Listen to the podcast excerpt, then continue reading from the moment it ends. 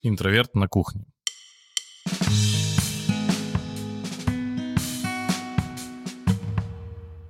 Всем привет, друзья! Мы снова с вами, мы снова на подкасте. И сегодня у нас такая интересная тема. Я всегда темы записываю, я их никогда не помню. Так, какая у нас сегодня тема? А тема очень простая. Почему современные города такие уродливые? На самом деле злободневная тема. И смотря сейчас в холодный, пасмурный Петербург, Хорошо, что мы находимся в центре, поэтому не так ощущаются эти уродливые города. Так вот, а, я представлю наших гостей сегодня. Вы просили, вы, при, вы кричали с вами Нелли на подкасте. А, Нелли, Кундрыкова. Никто не просил, никто не хотел, но я пришла. Все равно, э, мы просили, мы кричали. Искусствовед, главный редактор нашего образовательного проекта, лектор по искусству и архитектуре. Привет, Нелли. Привет, привет. И еще с нами сегодня Аналитик данных и урбанист. В институте работала дизайна урбанистики в ИТМО и еще в каких-то других. Она сейчас полноценно себе расскажет, я, я неправильно записал. Закончила магистратуру в США в университете Джон Са. Именно Джон Са э, Хопкинса, потому что, оказывается, есть проблема с Джоном Хопкинсом. Э, На самом деле, да, для меня это было большим открытием, потому что я всю жизнь его называла институтом Джона Хопкинса, и сегодня Полина сказала, что на самом деле Джонс, и я подумала, упс, значит, я все эти годы называла его неправильно, очень стыдно. И еще людей, наверное, так, а, не Джонс, а Джон. Так вот, что делает наш гость сегодня, Полина Королева? Она делает я скажу, как я хочу все равно сказать. Она помогает делать города красивыми. Привет, Всем привет. Запрос на обсуждение тем урбанистики и экологии, в том числе экологии в городах, мне кажется, в России только растет последние годы, и мы с друзьями тоже рассказываем на эти обсуждаем эти темы, эти материалы в телеграм-канале, который называется «Почему, зачем, как». Так что подписывайтесь. И я там по средам пишу про экологию и городское развитие, всякие разные интересные штуки. Ну что, мы начнем эту интересную тему. Э, пожалуй, с тебя, Нелли. Давай. А, да, я хочу сначала э, как-то обозначить вектор нашего разговора. И не случайно, что у нас э, сегодня, ну, собственно, историк архитектуры и урбанист, потому что мы хотим рассмотреть эту тему с разных сторон, потому что обычно э, урбанисты, как и, в принципе, социологи города, э, которые занимаются городскими исследованиями, они особо не соприкасаются, потому что э, я тут недавно слушала лекцию Виктора Вах...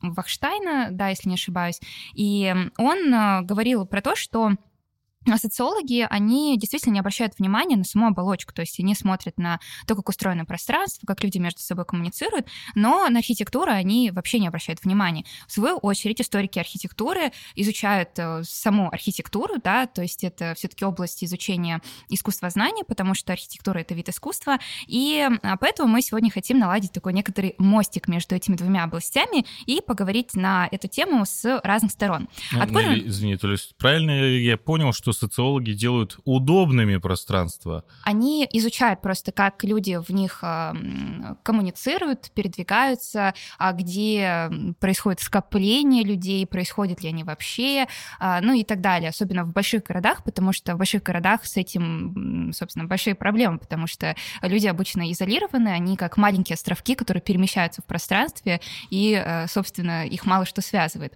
А, ну, знаете, много написано про одиночество в большом городе, вспоминается книга «Одиночество в сети».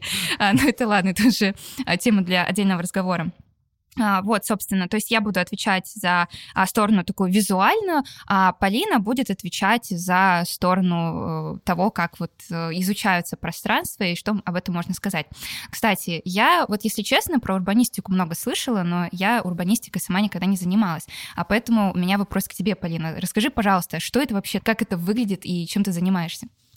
А, урбанистика, да, а, это про то, как человек вписан в город, да, то есть если архитектура фокусируется на самих зданиях, то урбанистика уже больше фокусируется на то, как человек а, взаимодействует с городскими пространствами. И в России урбанистика развивалась немного отдельным путем, у нее был свой путь, а, в отличие от того, как она э, развивалась в западных странах. Вот, но все равно э, мы потихоньку его нащупываем, и я думаю, люди, ну, все россияне, живущие и в Питере, и в Москве, и в малых городах, э, чувствуют на себе эти изменения. А, но вообще сама урбанистика зародилась в конце XIX века. А, все началось а, с всяких утопических представлений о том, как же должен выглядеть идеальный город. И одна из первых идей была про а, город-сад. А, что же будет, если город будет такой э, весь зеленый и прекрасный. Потом а, в начале 20 века идеи пошли уже а, отдалились от фокуса на зеленом в сторону фокуса на таком более индустриальном каменном пространстве. А, а сейчас, мне кажется, основная идея урбанистики — это прагматизм, чтобы людям просто было удобно. То есть основная задача — это давайте сделаем города удобные для людей. Э, не то, чтобы они были экстремально зеленые или отвечали каким-то канонам и, не знаю, геометрическим правильным формам, а просто чтобы людям было в них комфортно себя ощущать, чтобы им было близко ходить до удобных мест и вот такие, такие вещи. И пусть все будет серым. А расскажи, пожалуйста, а что за данные, которые ты анализируешь? Очень интересно. Ага, но а, сейчас в урбанистике, помимо в, в романистику приходят архитекторы и социологи, люди с образованием из совершенно разных сфер, и в том числе аналитики аналитики данных, потому что данных много, и они могут помочь создавать те самые делать, делать города снова прекрасными, в общем. Вот, вот оно. То есть э, с помощью данных мы можем э, не догадываться о том, а давайте, наверное, сделаем здесь, я не знаю, сделаем здесь парк или сделаем здесь улицу, мы можем проанализировать реальную ситуацию дел, посмотреть, как люди, где люди ходят, что люди покупают, э, провести опросы какие-то, составить ну, объективную какую-то картину более-менее, объективную, по которой будут планироваться города или организовываться территории. Вот. И анализ данных может анализ данные могут быть любые, зависит от э, задачи, которую а, архитект, ну, урбанист, архитектор или социолог перед собой ставит, а дальше уже sky is the limit. О, это очень интересно. Если вдруг э, вам вообще эта а, тема любопытна, вот обратите внимание на урбанистику, потому что у меня после лекции очень часто спрашивали про а, как раз устройство городских пространств, потому что на, на ряде своих лекций я рассказываю про современную архитектуру, и поэтому неизбежно у всех возникает вопрос, а, как, э, собственно, сделать вот такие а, красивые, классные города удобные для жизни, ну и прежде всего а, те, которые будут приятны для глаз. И вот тут мы возвращаемся к вопросу о том, а, почему, значит, современные города в основном неприятны для глаза. Я говорю здесь про спальные районы, не исторические, которые, ну, вообще, в принципе, в общем и целом во всех городах крупных по всему миру похожи. То есть это, ну, грубо говоря, да, такие безликие панельки, вот та самая серость, э, нет особой красоты, и все это это, ну, очень надоедливо выглядит. И вопрос, а как мы вообще пришли э, до жизни такой? И а, есть э, некоторые некоторые объяснения. Я хочу сделать экскурс в истории, поговорить о том, как вообще менялось представление о красоте в архитектуре. Дело в том, что если мы посмотрим на здание 19 века того же, да, мы видим и красивую лепнину, и колонны, ну и так далее. И потом происходит нечто, и все это куда-то исчезает, и появляются наши например, замечательные хрущевки. Но а, дело в том, что этот процесс очень и очень долгий был, потому что а, первое время всегда считалось, что архитектура должна быть красивой, и есть знаменитая триада Витрувия. А, Витрувий — это римский архитектор еще первого века, и он а, произнес такую вещь, что, значит, архитектура должна отвечать трем главным принципам. Это а, польза, прочность и красота. Ну, собственно, э, здание должно стоять и не падать, но должно быть полезным, то есть вы должны его как-то использовать, а оно не должно стоять просто красивой скульптурой. И э, также оно должно быть красивым. И если первые два положения еще как-то более-менее понятны, то красота всегда э, была такой единицей, ну, в принципе, постоянной, потому что красота традиционно в архитектуре — это вот та самая лепнина, колонны и так далее. Но потом, в начале 20 века, ситуация начинает радикальным образом меняться, потому что приходит понимание того, что, оказывается, красивыми могут быть голые стены, о боже. И здесь большую роль сыграл а, человек по имени Адольф Лоос, он был архитектором, также теоретиком, и он обожал всех учить, как жить. И он написал в 1910 году эссе, которое называется «Орнаменты преступления», где он прямым текстом говорит о том, что мы, как цивилизованные люди, должны отказаться от орнамента, потому что орнамент — это удел всяких а, низкообразованных, а, бескультурных аборигенов, грубо говоря, которые набивают татуировки, ну сейчас, конечно, с высоты 21 века все это очень смешно звучит, а, и которые используют орнамент для того, чтобы украшать свои какие-нибудь горшки, стены и так далее. А мы вот э, уже должны перерасти эту стадию и отказаться от украшений. И он говорит о том, что вот знаете, если у меня будет выбор, какую покупать себе э, портсигары, то я выберу портсигары просто серебряные, без каких-либо там орнаментов, завитушек, потому что я ценю красоту чистого материала. Сейчас это звучит для нас как нечто само собой разумеющееся, ну, вспомните, как у нас телефоны выглядят, вообще, в принципе, любая техника, но тогда это было чем-то революционным, потому что он говорит о том, что давайте избавимся в архитектуре от красоты. Точнее, что он делает? Он а, немножко меняет а, само понятие красоты, да, то есть красота теперь это не завитушки, а это чистый материал. Это красота, э, например, природного камня, мрамора как такового. И поэтому его архитектура, если вам интересно, погуглите Адольф Лос, просто его здание. У него есть э, знаменитое здание, сейчас это здание, если не ошибаюсь, Райфайзенбанка, а он еще известен как дом без бровей. Он очень простой, и на первом этаже там очень здорово использован очень редкий сорт камня, а, чаполина называется, что он такой зеленого цвета, и он безумно дорогой, и это красиво. А так он а, а, привил, грубо говоря, вот европейской архитектуре эстетику голых стен. И сейчас, если вы посмотрите да, на любые интерьеры, вы увидите а, голые белые стены, и мы считаем это чем-то красивым, хотя вот в 19 веке никому даже такое в голову не могло прийти. Ну что, бахнем чайку? То есть Хрущев внял его мысли, да, сделал максимально просто. Ну да, что-то вроде того. Ну там, знаете, до Хрущева еще немножко... А почему, кстати, хрущевки? Ну типа, он не он же архитектор их? Но не он архитектор, там а, есть свой ответ, потому что а, Хрущев, а, когда столкнулся с проблемой того, что в послевоенной России не хватает катастрофически жилья, а, нужно было что-то с этим делать, то есть а, ликвидировать дефицит жилья, и а, поэтому он а, провозгласил там ряд а, директив, установок, что, а, например, а, должны образоваться так называемые домостроительные комбинаты, где будут производиться детали, да, ну, буквально, то есть дома становятся конструкциями конструктором, где на заводе производятся готовые детали, потом приводятся на месте, и там они собираются. И также он подписал указ о запрете излишеств. Вот это очень интересно. То есть э, а, хрущевская архитектура, она же была после сталинской. Если мы вспомним, то сталинские дома, они ну, вообще красивые, да? и на рынке... Три да. метра такие высокие. А, и там и колонны, ну, то есть э, даже вот до сих пор в области недвижимости, насколько я знаю, эти дома хорошо ценятся, потому что они хорошо построены, а там действительно просторно, большие окна и так далее. И вот в сталинской архитектуре как раз-таки были те самые излишества. Я даже видела очень смешную карикатуру из газеты от того времени, где а, человек а, стоит, а, ну, знаете, там такое здание с лепниной в таком историческом стиле, и человек стоит на балконе, на балконе, ну, знаете, там вот есть как бы пол у балкона, но нет э, перил ограждения. Mm-hmm. И он спрашивает, а где перил это, потому что оттуда еще можно выпасть. И ему отвечают, а все деньги ушли на украшения, поэтому на перила денег не хватило. Вот так вот. То есть это как раз эм, шутка из того времени. И а, таким образом вот и появились все эти безликие дома, но вообще-то вот эта хрущевская архитектура, она берет свое начало еще из идей а, Ле Корбюзье. Это очень известный и, пожалуй, самый влиятельный архитектор 20 века, ну, именно по влиянию на умы других архитекторов. А, вообще он швейцарского происхождения, но в Швейцарии он практически ничего не построил, а, где родился там, не пригодился, как я обычно говорю. И тут эм, он пригодился во Франции.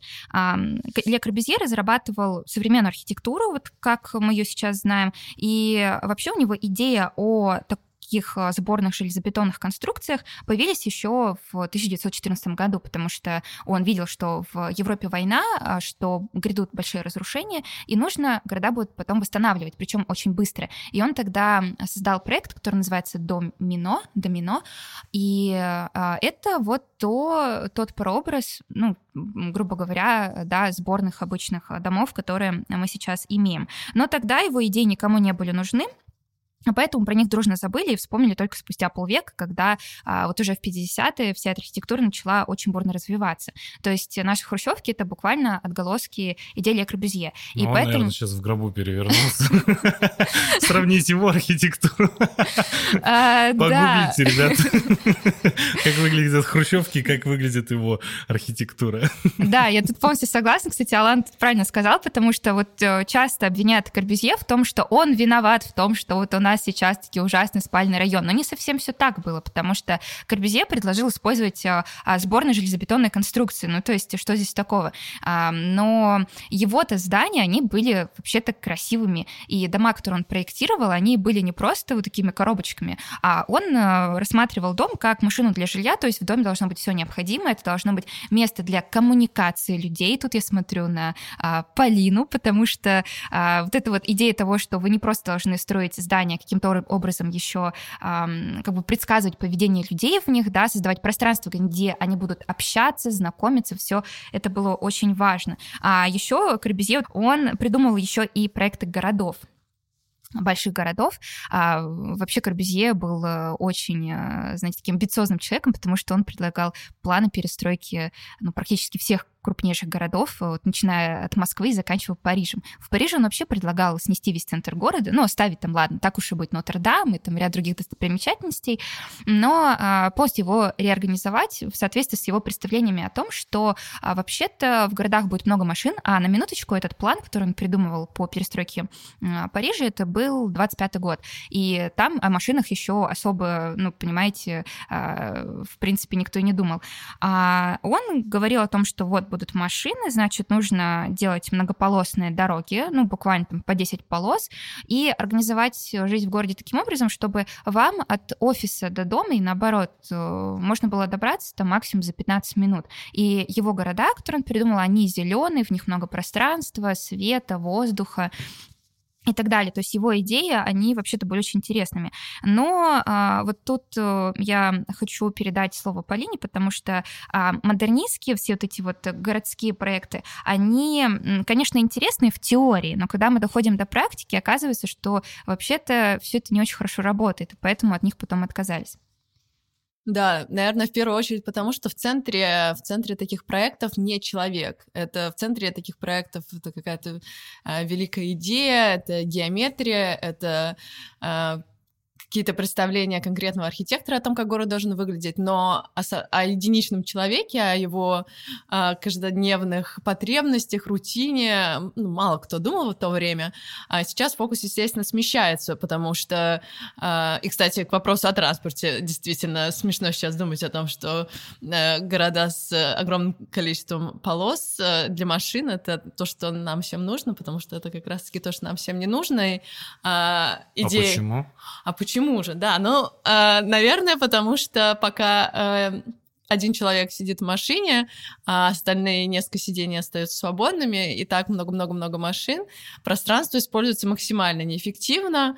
То есть а... нам не нужны машины? Ну, это тоже очень радикально. А это такой провокационный вопрос.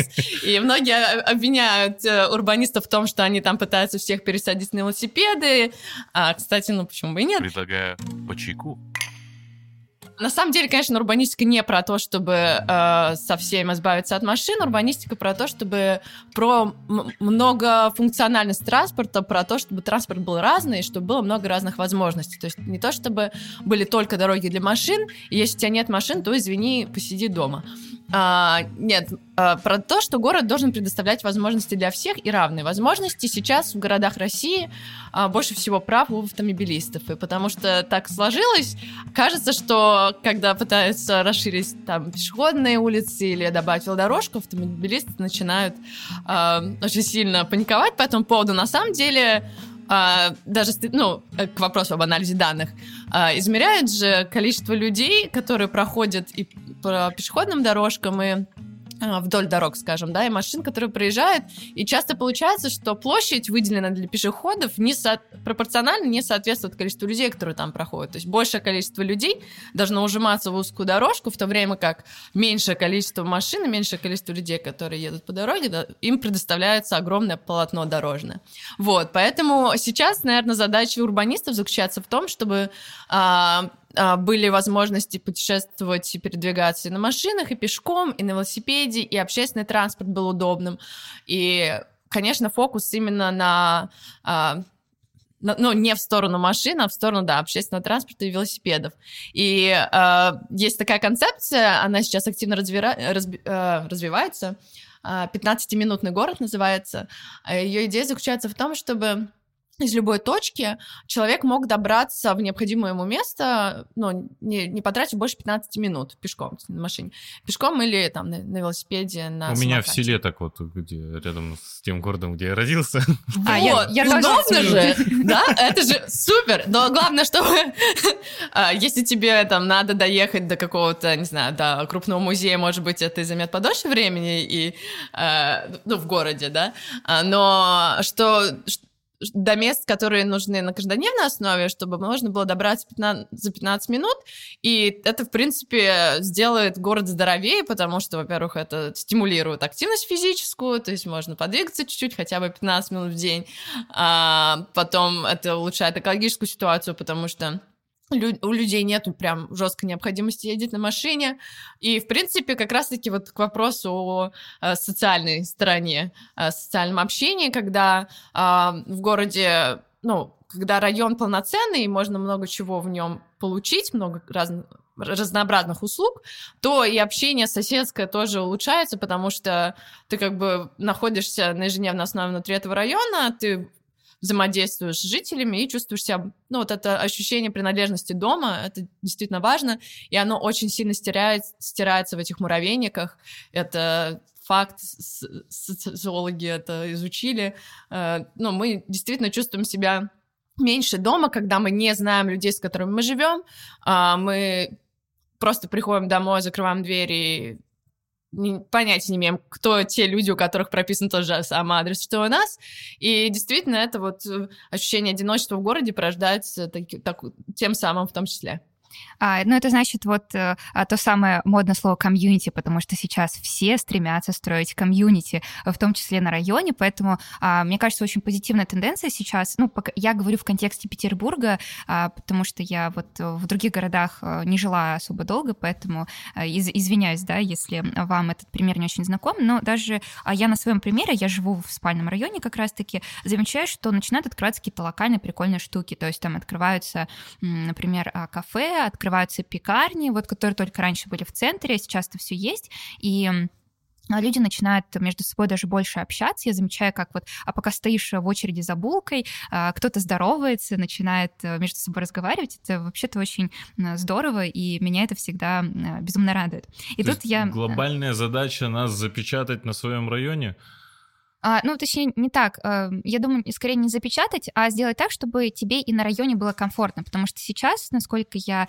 понимаю, большая проблема в том, что у нас а, город разделен четко на какие-то зоны. То есть у нас есть, э, условно говоря, центр, где сосредоточены все развлечения, да? Да, ну, по функциям думаешь, как бы это идет разделение. А, mm-hmm. Да, и спальный район, они потому и называются, что ты в них буквально спишь и больше ничего не делаешь. И это не здорово, потому что а, тебе, чтобы выбраться куда-то развлечься, нужно действительно ехать в центр. И поэтому, вот если мы смотрим на примеры а, хороших, да, каких-то проектов, это Берлин. Вот в Берлине районы очень высокоразвиты, и, э, ну, я, к сожалению, не была, я просто говорю то, что я слышала там на, а, от каких-то экспертов и из видео на YouTube. Э, вот там говорят, что, э, в принципе, из-за того, что есть местные какие-то кафе, барбершопы, через запятую вот эти все места, люди сплачиваются в комьюнити, и тебе, в принципе, комфортно жить на районе, то есть тебе не обязательно выезжать, ну, если ты там еще тем более работаешь на фрилансе, тебе комфортно. Mm-hmm. Вот что самое главное. А это не отрицает того, что ты в центр будешь ездить, но а, ты как бы не обязан туда ездить, если, например, захочешь выпить хорошего кофе, да, как сейчас у нас проблема. То есть я вот хочу сходить куда-то в кофейню, и вот мне в хорошее место нужно поехать куда-то обязательно в центр. Но сейчас ситуация немножко меняется. И вот то, что Полина говорила про 15-минутные города, это, конечно, очень забавно, потому что можно сказать, что мы тут делаем некоторый такой крюк, а, потому что сначала, да, вот эти все модернистские проекты говорили о том, что вот у нас будут большие города. Ну, хотя вот напомню, да, Корбюзье вообще-то говорил, что в его идее человек должен также тратить на дорогу не более 15 минут. Ну, хотя он вроде про машину говорил. А, тут я вот точно не могу сказать. И вообще, да, если мы посмотрим, исторические центры городов европейских, они ведь всегда очень а, компактные, потому что люди передвигались пешком ну, на лошадях. Возможно, были еще какие-то другие средства, я сейчас не вспомню. И а, из-за этого нужно было делать так, чтобы все было рядышком, да, и дороги были не такими широкими, и там ощущаешь себя довольно комфортно. Вот я хочу возвать к вашему опыту, да, вот когда вы, например, ездили в какие-то вот а, исторические центры, а, как вот вы все там чувствовали? Я думаю, вам там хорошо, да, вот вы гуляете и как-то угу. а, все как надо, как-то по-человечески, да, ничто на вас не давит. А, в этом плане мне вот не очень нравится Петербург, а, наш центр, потому что у нас все-таки преобладают эти вот какие-то нечеловеческие пространства. Ну, обычно говорят, что вот Петербург возник по воле Петра, у нас расчерчены улицы широчайшие, а, дома, и город очень упорядоченный но еще плюс ко всему, мне кажется, у нас в городе, особенно в центре, не хватает э, каких-то зон, а, зеленых зон, а, зон со скамеечками. Вот если вы а, живете здесь или, или приезжали просто как турист, я думаю, вы обращали внимание, что когда вы идете по центру, вы очень редко найдете места, где вы можете просто присесть и передохнуть на улице. Но это вообще-то очень странно, да, и зелени здесь тоже очень мало. Это всегда бескураживает.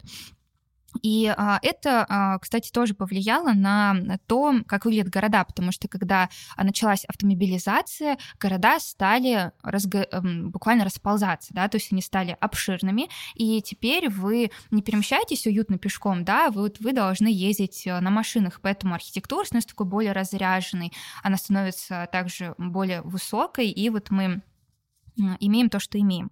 Ну и а, также хочу сказать про то, что а, сейчас, знаете, а, мы пришли к такой ситуации, когда возобладала вот та самая модернистская эстетика. Ну, сейчас, да, если говорить правильно, то э, все-таки мы живем в эпоху постмодерна, но э, если брать контекстами 20 века, то э, в 20 веке э, все-таки возобладала вот эта вся модернистская идея, модернистские утопии, и города начали развиваться согласно тем принципам, которые продвигал в том числе Ле Корбюзье. А, Ле Корбюзье, он еще организовал а, большущий конгресс, куда входили а, архитекторы со всего мира, он называется СИАМ, и они обменивались э, там идеями о том, как нужно строить, как проектировать города, и поэтому Ле Корбюзье вот таким образом, да, через этот конгресс, а также повлиял на идеи многих-многих людей. Но проблема-то в чем?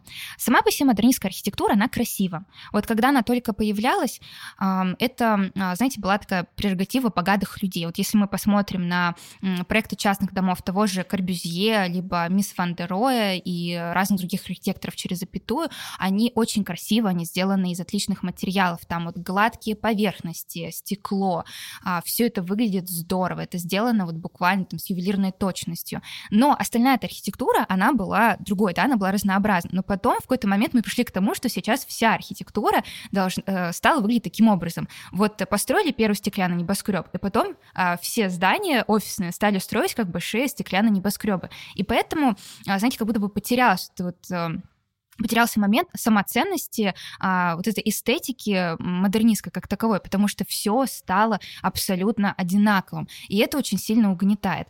Ну и а, еще тут, знаете, сыграла такая роль, что а, раньше, да, вот в разных городах а, строили из разных материалов потому что не было искусственных материалов. Какие материалы были? Ну, дерево, да. Возьмем, например, а, какие-нибудь фахверковые дома. Это дома, которые делают из деревянного каркаса, потом их чем-то заполняют и выкрашивают белой краской. Там получается такой интересный рисунок на фасаде. А, вот в немецких городах э, таких очень много. А, дерево, да, ну те же самые избушки вспомним э, в России.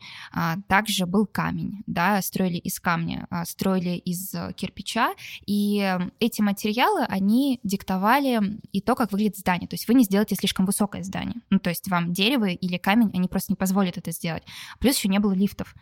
Но потом появляются искусственные материалы, и искусственные материалы, конкретно сталь, бетон и стекло. И вся архитектура стала из стали, стекла и бетона. И в какой бы мы сейчас город не приехали современный, да, вот на каком бы мы континенте ни находился, современная архитектура будет построена именно из этих материалов. И поэтому мы, когда смотрим такие здания, мы говорим о том, что, ну, это здание могло бы быть в любом месте планеты. И это не комплимент, это на самом деле очень такая угнетающая тенденция. И хочется что-то с этим делать вопросу о красоте, кстати, вот э, у меня к тебе, Нелли, вопрос про то, что считается красивым в 21 веке, да, то есть... Э, я когда готовилась к подкасту, мне вдруг стало интересно, а что же считается самым красивым городом мира, городом мира, и я сделала соответствующий Google запрос, и мне выдался список а, на русском языке, а, где номер один был Дубай.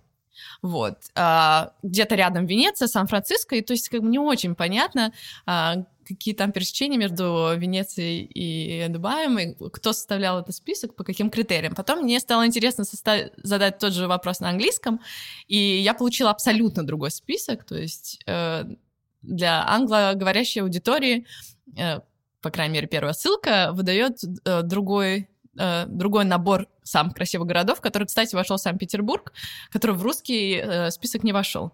Вот. И э, тут мы задаемся вопросом, а вот эта красота, это же по идее, субъективное, да, субъективное такое понятие, но, с другой стороны, у кого не спросишь, и в России, и в любой другой стране, э, люди скорее предпочитают жить в зеленом э, месте, нежели окруженные только железобетонными домами.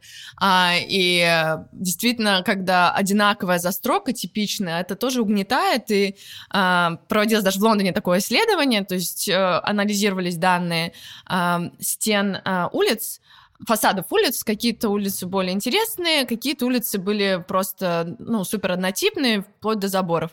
И потом от, просили людей оценить эти улицы, насколько им там комфортно себя безопасно ощущать, насколько им вообще приятно по ним ходить.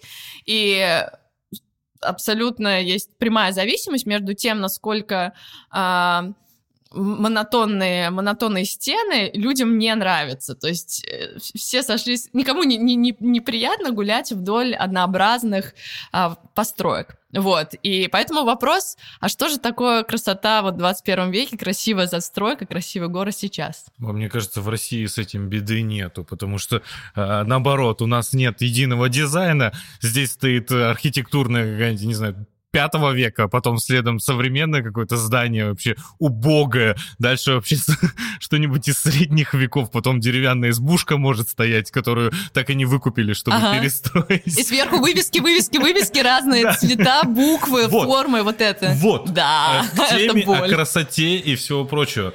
Э, вывески. О боже, да, ну вот очень. Как, как урбанисты, не знаю, искусствоведы и все прочее. Да. Зачем эти вывески? Насколько мне известно, в некоторых городах запрещены все эти вывески, есть маленькие какие-то табличечки, чтобы узнать, где э, что находится. Ну, запрещать, Почему? запрещать вывески это тоже, да, такой вопрос, но нужен общий дизайн-код, и урбанисты все про это говорят, то есть ну, нужен общий стиль в городе, а, по которому, собственно, эти вывески делаются. То есть ты, если ты открываешь магазин, а, не знаю, все по 10 рублей, ты не имеешь права, просто потому что тебе кажется, что красные буквы на зеленом с, э, по диагонали разного размера. Еще лучи, заборчиком. Лучи, лучи, лучи. Э, э, вывеска размером 2 на 5 метров. Я не знаю, что-то гениальное решение. И именно этим стоит завесить исторический фасад.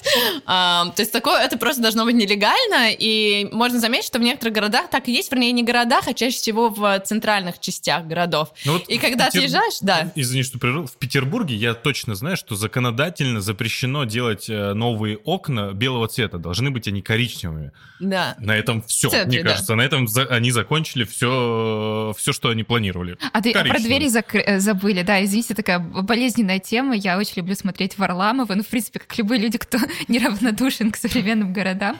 И он постоянно там ходит, и а, ну, я помню, были видео про Петербург, и он ходит и показывает в эти а, в исторических зданиях красивых железные, ужасные двери. О, да, и двери, да-да-да. Потому что исторически красивые деревянные, ну что, зачем их реставрировать? Давайте мы их просто выпилим и, не знаю, продадим на Авито. Вот кто это за это отвечает? Город. Все можно, все можно. А, ну, там тоже сложно, сложно то, что а, почему железные эти двери ставили, потому что людям а, страшно было жить за такими обветшалыми деревянными, но очень красивыми дверьми, и они такие, ой, давайте поставим железные двери, три домофона, три ключа, код, пароль, тайное слово, и теперь мне наконец-то не страшно, что меня украдут. Это же тоже последствия 90-х и в целом последствия. Ну, это же практичность, типа, это практично. Мне кажется, мы э, из-за того, что скачем из стороны в сторону, как маятник от красоты, где супер роскошные залы и все прочее, до практичности, где в Москве, там, если не ошибаюсь, э, какие-то квартиры сейчас 11, что ли, квадратов. Именно квартир. Полноценная твоя квартира. 11 квадратов. Спасибо большое. Практично очень. Зато ближе там к центру. Крыша, на, крыша над головой есть? Есть. Да. Все, все. Ну, знаешь, что ты э, здесь говоришь про контекст российский, но если мы э, посмотрим на опыт Японии, там 11 квадратных метров — это ок. Там это, это, это там нормально. Но это тоже, да. Э, но они на полу спят, у них сокращается пространство. На циновочках, да. А, а, простите, все любители Японии, мы просто тут э, сыпем стереотипами, да. А, кстати, вот насчет всяких дверей, небольшая рекламная вставка. У нас был подкаст с петербургскими краеведами, это был наш второй выпуск, и, кстати, я там была в первый и вот уже не последний раз, потому mm-hmm. что вот сейчас у нас получается крайний раз, когда участвую в подкасте. А, вот мы там говорили с ребятами, которые а, занимаются краеведением, они занимаются тем, что а, ходят буквально по подъездам и очищают печки, какие-то витражи. А, возможно, вы знаете, есть Максим Космин, э, у него ник в Инстаграме MaxSF, а, вот, он э, рассказывает обо всем этом в Инстаграме, у него очень много подписчиков, и, как мы понимаем, это интересно огромному количеству людей. А, так что более подробно эту тему, вот мы с ними там говорили, поэтому, если интересно, включайте второй подкаст, он у нас еще был в формате видео, так что, если вы будете смотреть на YouTube, можете посмотреть на э, нас не просто как голоса да, это. Один, это единственный подкаст, где меня не было. Кстати, да. Так вот, я, знаете, хочу какой вопрос. Вот э, я сам какое-то время жил э, в спальном районе. Как они формируются? Как я вот я сейчас приезжаю к друзьям в спальный район. Я думаю, как вы формируетесь? Маленькая дорожка. Вот ты говорила то, что не нужны широкие полосы огромное расстояние между одного дома до другого, между ними крохотуличная дорожка, потом огромное э, место для травки, и, угу. наверное, деревьев. Которые еще не выросли. Заборчиком огорожены. Заборчиком, угу. потом маленькая опять дорожка и опять огромное пространство для... Во-первых, перейти от одного края в другой невозможно, потому что забор тебе нужно обходить по... от одного пешеходного перехода до другого, там, километра, де... ну, я не знаю, полтора. О, да. Крик души просто. Почему такие маленькие дорожки? Где здесь удобство? А, его нет.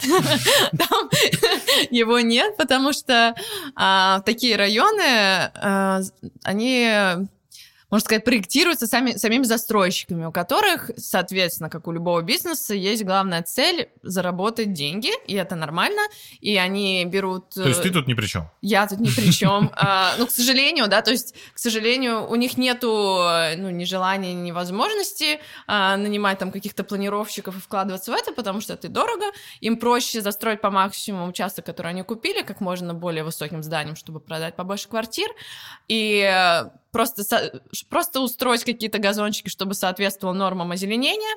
А не детскую площадку, за... детскую площадку воткнуть. Детскую площадку, да, ну просто чтобы э, буквально на отвали, чтобы просто соответствовало нормам, и все. И э, потом, ну, можно заметить, да, то, что не хватает детских садов, там не хватает вообще инфраструктуры ни социальной никакой, ни магазинов, ничего там нету, просто получается вот те, те самые спальные места и неудобные тропинки между ними.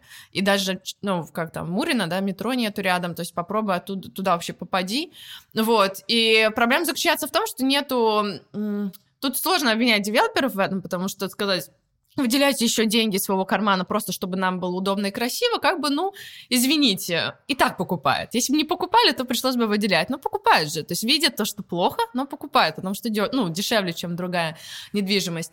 По идее... Точно гу... не дешево. Ну, сра- сра- сравнивая с другими местами сейчас. И, э, го- и городские власти, которые, по идее, должны за этим всем следить, они тоже могут надавить на девелоперов, сказать, ну-ка, давай, э, построй-ка нам здесь инфраструктуру иначе мы тебе не продадим этот участок, но они тогда, опять же, на отвали его что-то там построят.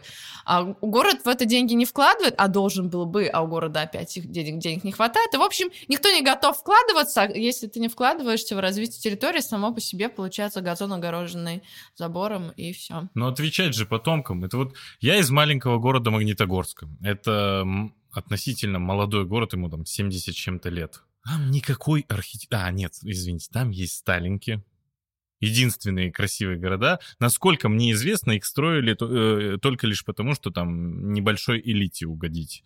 Все остальное это пятиэтажки, некрасивые, э, убогие абсолютно дома. Ну, сейчас, конечно же, застраивают там новые кварталы, и это э, более-менее похоже на цивилизацию.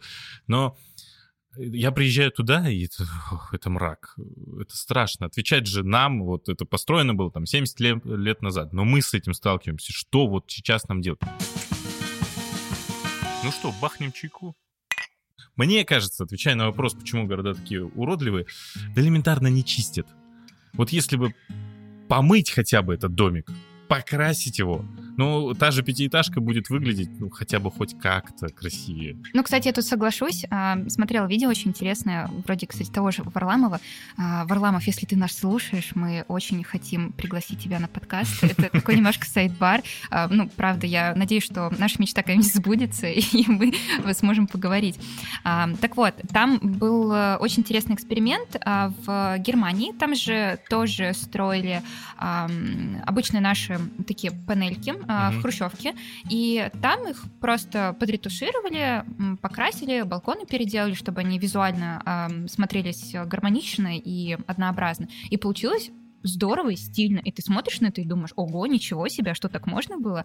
А также они там разбили на первом этаже а, возле а, каждого, не помню, ну, там вряд ли выходы из дома э, отдельно у каждого, у каждой квартиры, но они там какие-то садики разбили, ну то есть э, сделали так, что э, в принципе этими домами стало, наверное, приятно пользоваться, ну и визуально они тоже стали очень красивыми, кстати. Вообще, да, хрущевки это далеко не самый худший вариант, потому что действительно это, ну по, по канонам по канонам строительства сейчас это, в принципе, такой плюс-минус идеальный вариант, не очень высокое здание, да, то есть... Э, пять этажей всего. Пять этажей. Пять. Масштаб для человека приятный, приемлемый, ты знаешь всех соседей, потому что не очень много квартир, да, в одной парадной, и опять же тот же маленький садик рядом есть, можно видеть в спальных районах у нас где... Ой, где, там грядки прям где есть, где есть энтузиасты, там и грядки, и тюльпаны, и все что угодно. То есть есть возможность а, для самовыражения и народного творчества, садоводчества, вот. И, кстати, даже не надо ехать в Берлин, чтобы посмотреть на э, реновацию этих хрущевок. В принципе, в Питере, в, даже ну, в том районе, где я выросла, несколько хрущевок перекрасили, и пару лет назад разными цветами, и жители сами имели право выбрать цвет, то есть некоторые зеленые, некоторые голубые, э, некоторые оранжевые. Красный с желтым, а лучи, да.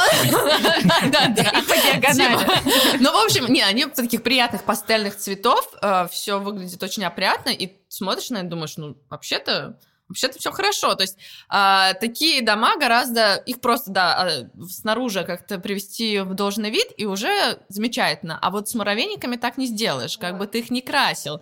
Это совершенно другая система, и там тот же самый Варламов на них ругается, не просто так, потому что тут уже идет разговор не просто о том, что это некрасиво, это в какой-то момент может сыграть злую шутку а, вообще с безопасностью на районе, потому что одно дело, когда ты не знаешь соседей и просто не очень комфортно, другое дело, что когда ты не знаешь соседей, повышается преступность, потому что нет ощущения, что... Но есть ощущение безнаказанности. Ты, тебя никто не знает, ты что-то сделал, много людей как бы... И можно, можно, можно свалить, и, и никто ничего не заметит.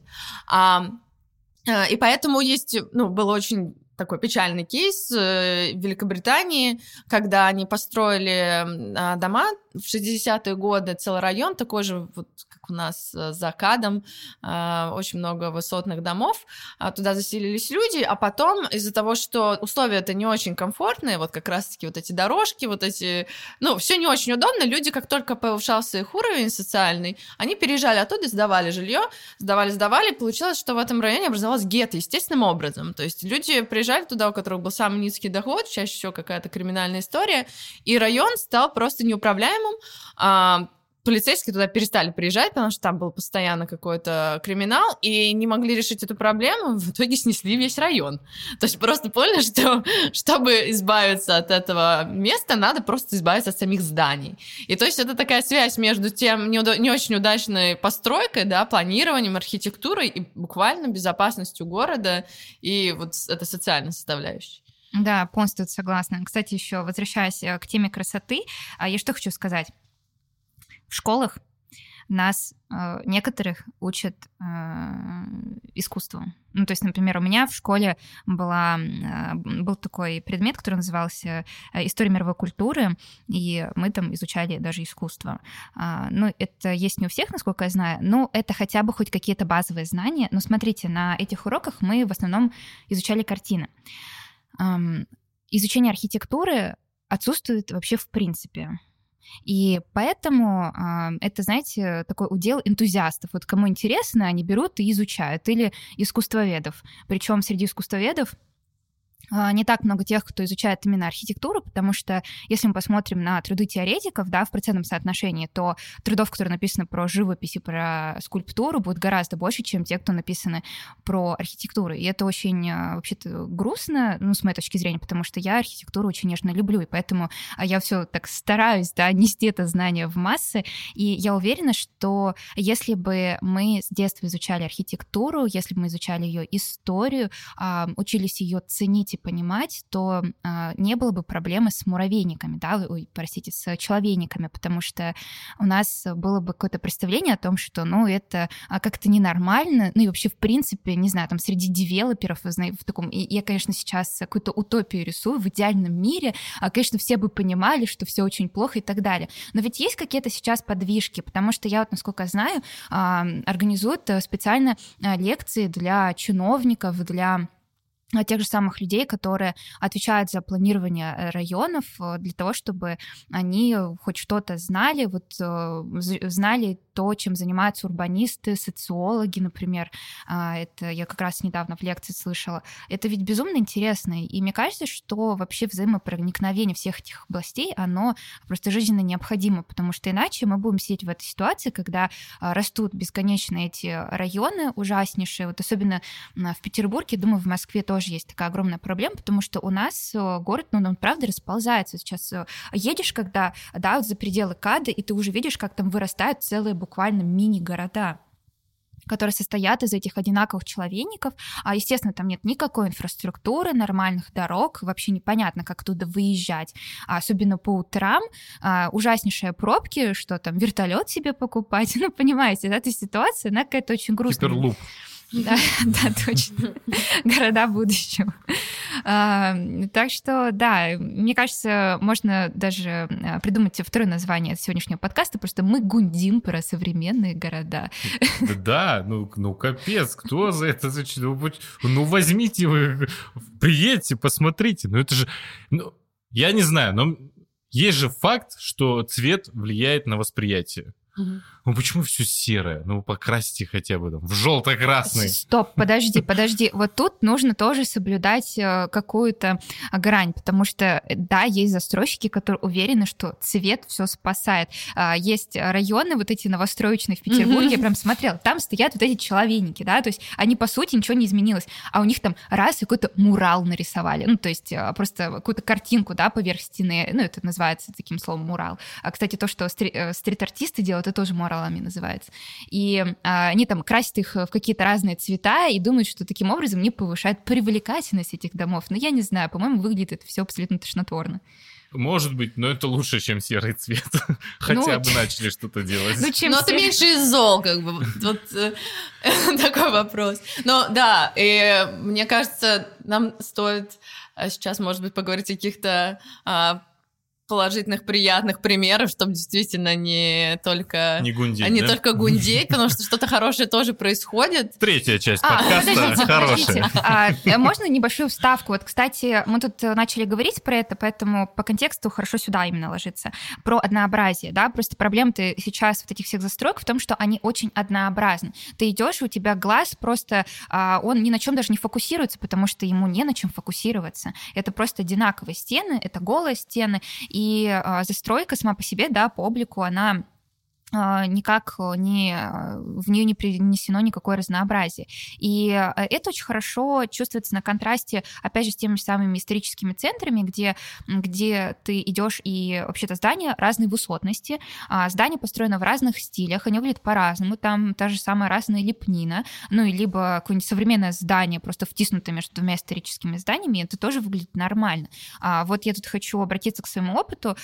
Я помню, когда я ехала в Нью-Йорк, ну, у нас есть какой-то свой образ Нью-Йорка в голове. И я вот думала, ну там вот а, небоскребы, вот эти все такое стеклянное. Но я удивилась, когда приехала, а, что на самом деле а, тот же самый Манхэттен очень разнообразный, да, там есть деловые кварталы, они сосредоточены на юге острова, и там, ну, да, вот вся эта стеклянная архитектура довольно однотипная. Ну, кстати, вот с оговорками однотипная. Но стоит немножко выйти за пределы этих районов, как мы увидим, а что там рядом с гигантским зданием стоэтажным, а стоит рядом домик на буквально там, 4 этажа, особнячок.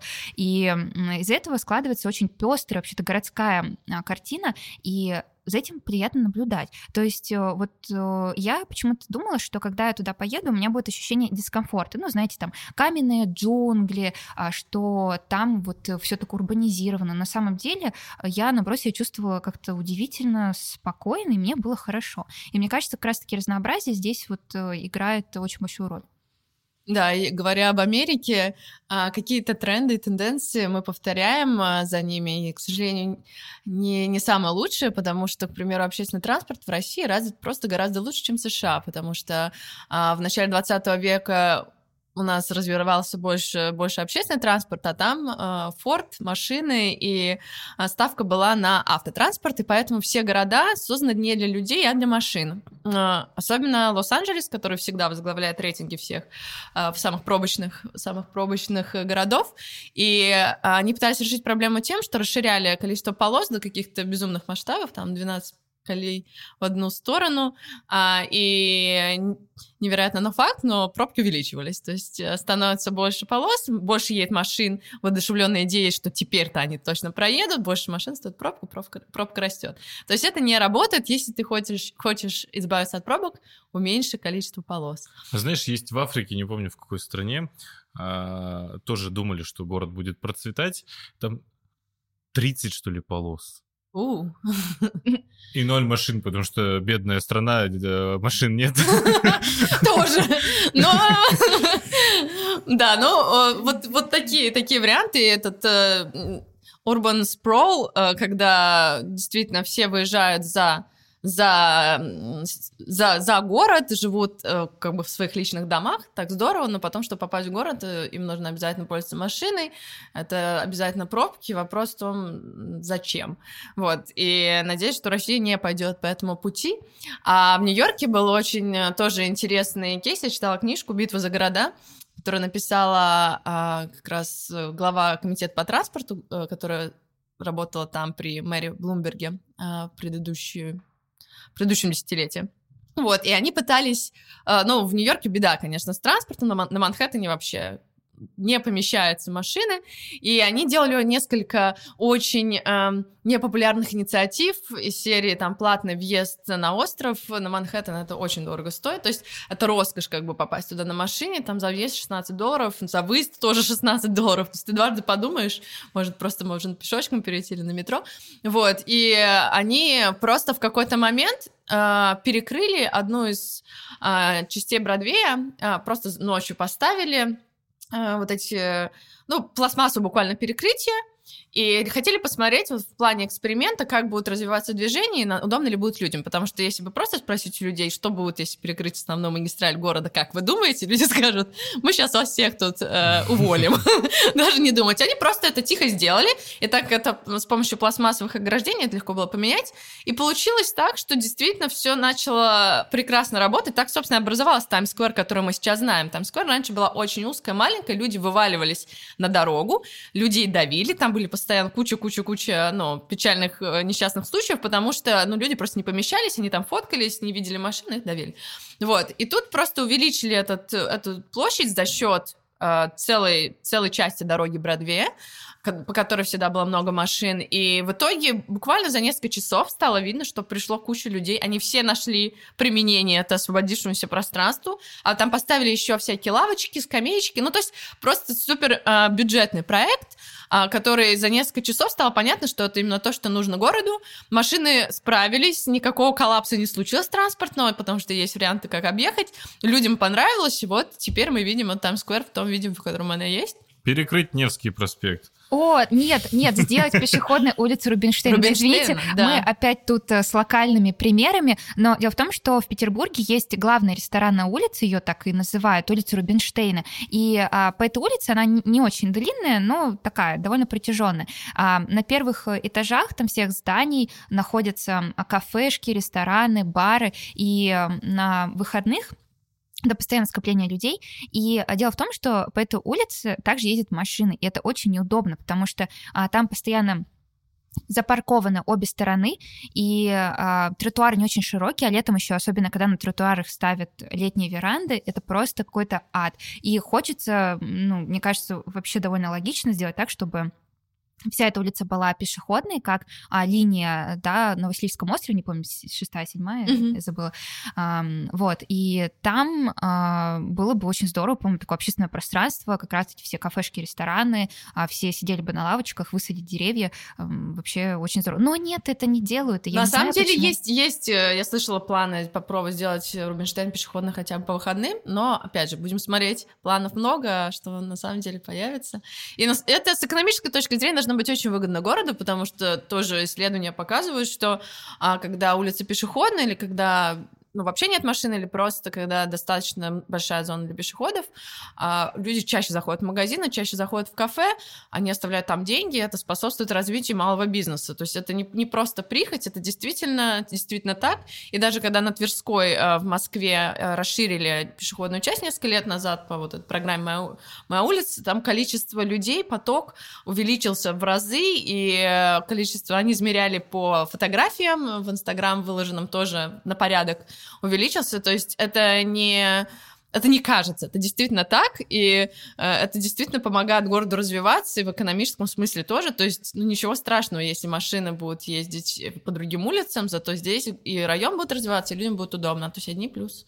А так. это правда, что Москву двигали? Чтобы расширить? Да. Или это миф? Хороший вопрос. Я не уверена. По-моему, а, ну вот я, не, я боюсь врать, потому что в какой-то момент я была уверена, что это правда, а потом я задумалась, а, а, а как это? Что расширяли улицы, чтобы туда помещались машины? Как будто бы да.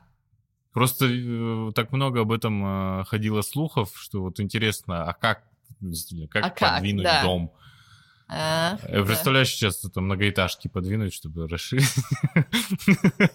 В Питере, да, так Невский расширить, ну что, не помещается А у меня вопрос к Полине. Просто, насколько я знаю, она по долгу службы очень много ездила по русским городам. А, скажи, пожалуйста, видела ли ты какие-то классные примеры того, как можно работать с городским пространством? Предлагаю по чайку. Да, слава богу, видела и много, и было очень много приятных сюрпризов. Э, и в моих путешествиях, и просто когда листала журналы, урбанистический. Вот недавно листала журнал про, про, про Русь, про, про Рус, а, и там как раз они рассказывают про успешные урбанистические проекты с картинками, с фотографиями и с про то, как они... с историями про то, как ре- реализовывались проекты, очень захватывающее зрелище, особенно в малых городах, очень классные вещи сделаны, очень, очень классно, потому что в том же Петербурге, да, центр уже, он зафиксирован, он исторический, тут очень мало степеней свободы, очень мало куда можно что-то подвинуть, а в, а, малых городах просто непаханное поле, очень много мест, которые могут быть заново оживлены, а, в которых может быть вдох можно вдохнуть, жить. Вот, и те примеры, которые меня лично впечатлили, это было в Татарстане. В Татарстане вообще очень классно все с урбанистикой. А, и это небольшой остров Свияжск, а, который, ну, я приехала туда просто-просто так, вообще никаких ожиданий. Вдруг это маленький остров, а, ну, его можно обойти там за 15 минут буквально.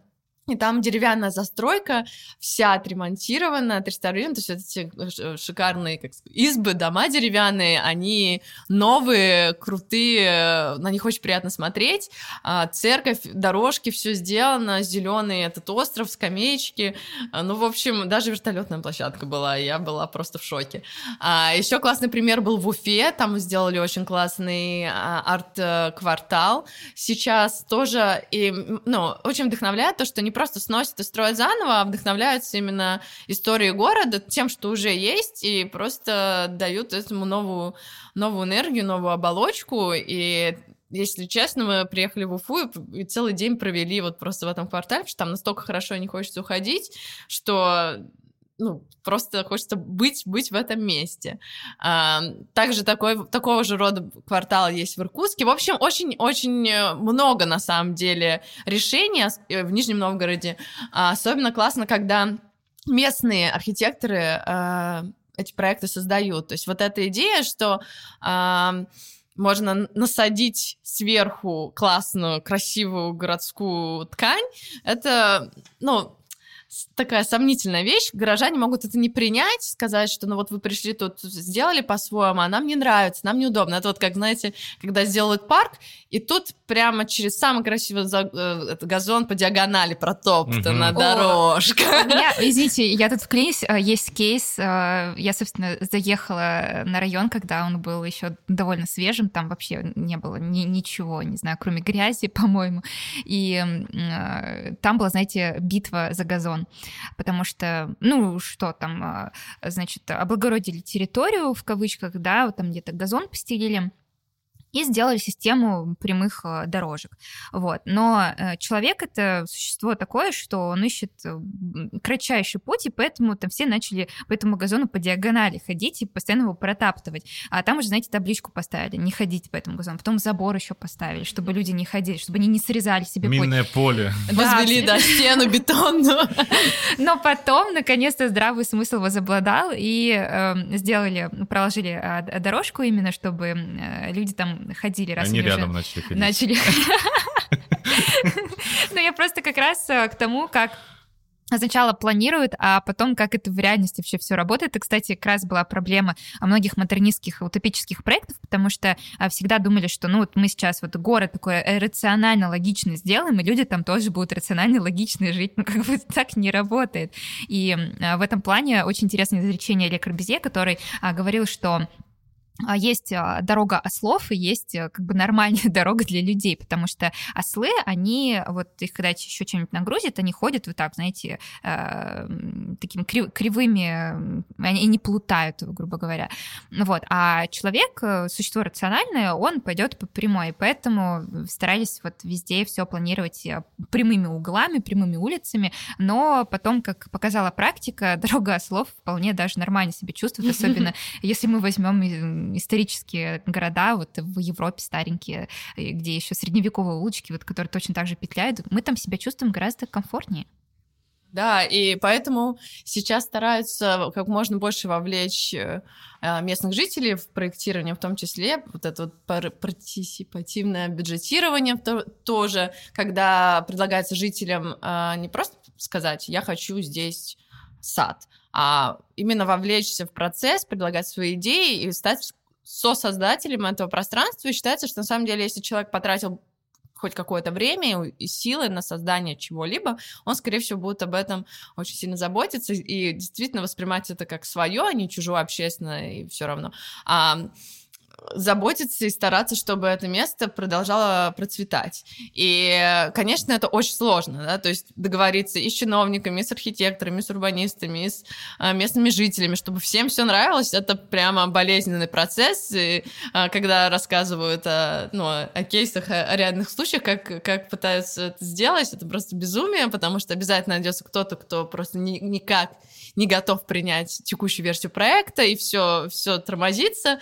Но, наверное, игра стоит свеч, потому что тогда это пространство становится любимым, красивым, скорее всего, а, потому что так много людей в этом участвует, и а, потом очень долго живет и город развивает. Вот знаешь, вот в эту тему я сейчас пришел к выводу вот к какому.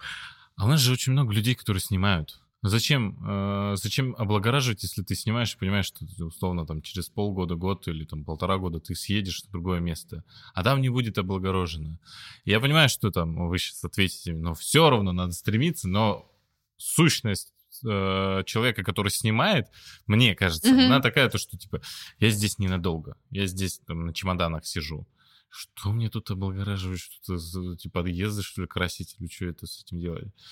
Да, действительно, тех местах, где больше жителей, которые живут на постоянной основе, там чаще всего и чище, и, и красивее, а там, где люди просто снимают, это, естественно, все тут воспринимают это как временный этап, поэтому остается надеяться на тех, э, кто, кто живет на постоянной основе и готов вовлекать остальных э, жителей. Может быть, а человек, который снимает, ему не хватит и, и мотивации, инициативы начать что-то самому, но если его сосед или соседка с энтузиазмом какую-то программу классную предложит, почему нет?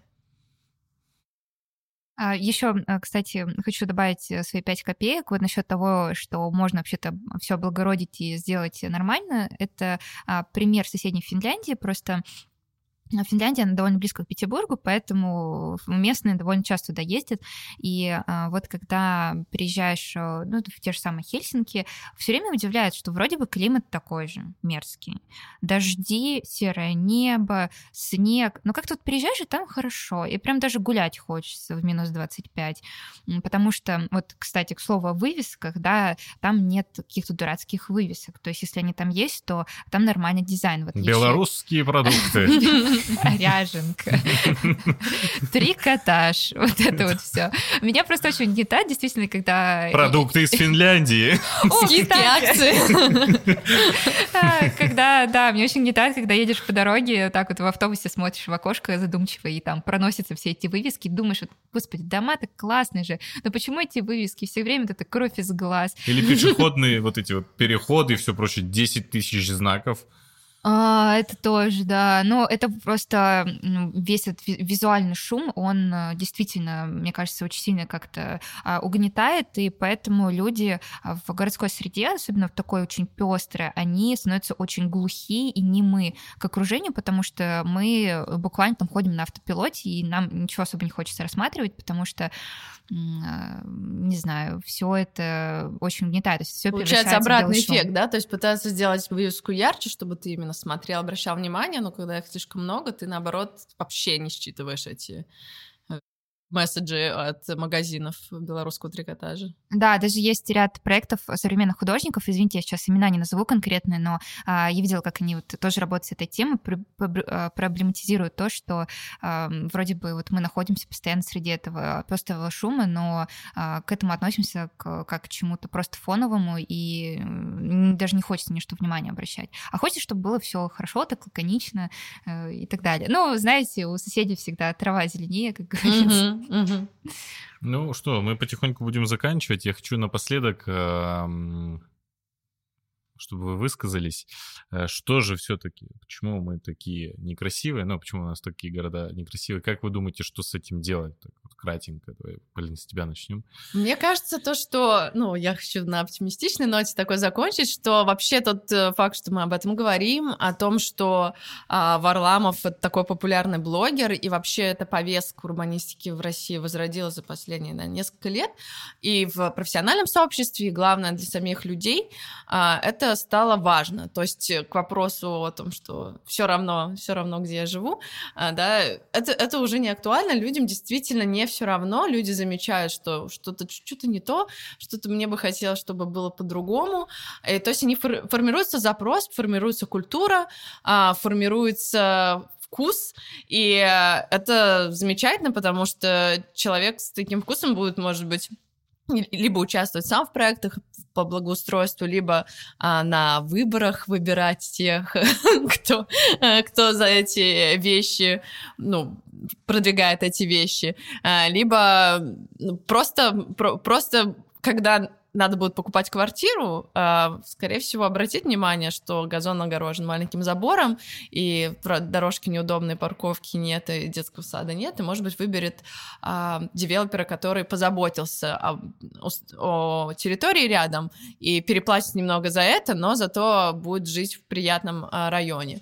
То есть вот это формирование запроса, формирование вкуса, а, образование, вот это все сейчас происходит, поэтому есть надежда, что а, через несколько лет наши города будут выглядеть э, поприятнее, покрасивее.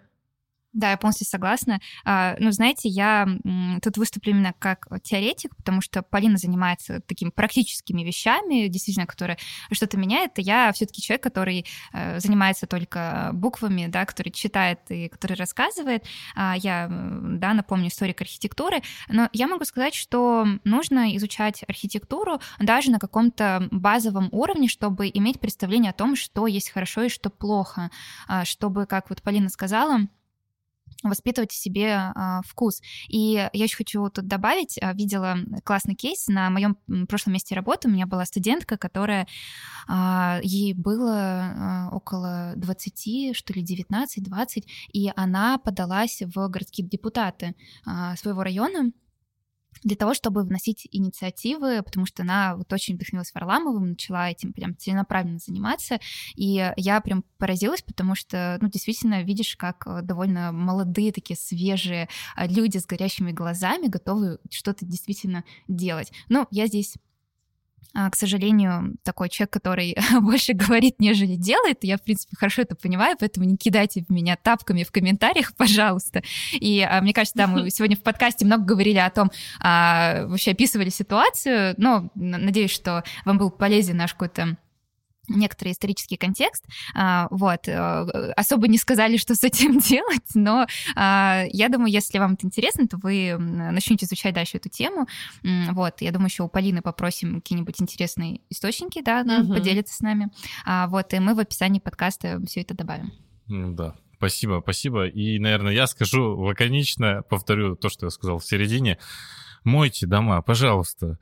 Слышите нас, чиновники, помойте дома. Я хочу, хочу просто пройтись по домам и написать вот как на машинах, знаешь, помой меня. Там, там обычно пишут а, три, три, три буквы неприличные. Это тоже, может быть, может быть, тогда их будут смывать. Ну, правда, хочется, чтобы желтый был желтым, а не серо-желтым. Э, розовый розовым, а не там, уже не знаю, каким-то коричневым. Даже вот а, смотрю сейчас в окно, у нас напротив стоит, ну, мы в центре находимся. Ну, грязно, ну, грязно. Почистите, помойте. У нас э, сегодня такой подкаст получился серьезный, потому что остальные подкасты, да, я их тоже слушаю, Алан. А, как бы я редактор, но я все равно все слушаю. И... А я их говорю. А, и там э, обычно, знаете, такие все шуточки-прибауточки, но мы сегодня прям как-то очень серьезно поговорили. Ну, я думаю, в принципе, ничего страшного, если мы разбавим немножко таким серьезным тоном наш подкаст. Следующий будет веселый. А, я думаю, да, будем в следующий раз говорить про искусство. Да, спасибо, Нелли, спасибо, Полина. С вами было сегодня приятно. А прежде чем закончить, наша любимая рубрика. Мы сейчас присутствуем на разных площадках. А, Apple подкасты, Яндекс подкасты, ВКонтакте подкасты. Кастбокс, Дизер. Э, Наверное. YouTube. YouTube, да, YouTube, мы там аудиоподкасты выкладываем. Слушайте, пожалуйста, нас, комментируйте, скажите, как в вашем городе хороша ли архитектура, красиво или, э, или все-таки так же, как мы сегодня описывали, все мрачно, и что, как вы думаете, нужно с этим делать? Ставьте лайки, пальцы, руки, все вверх.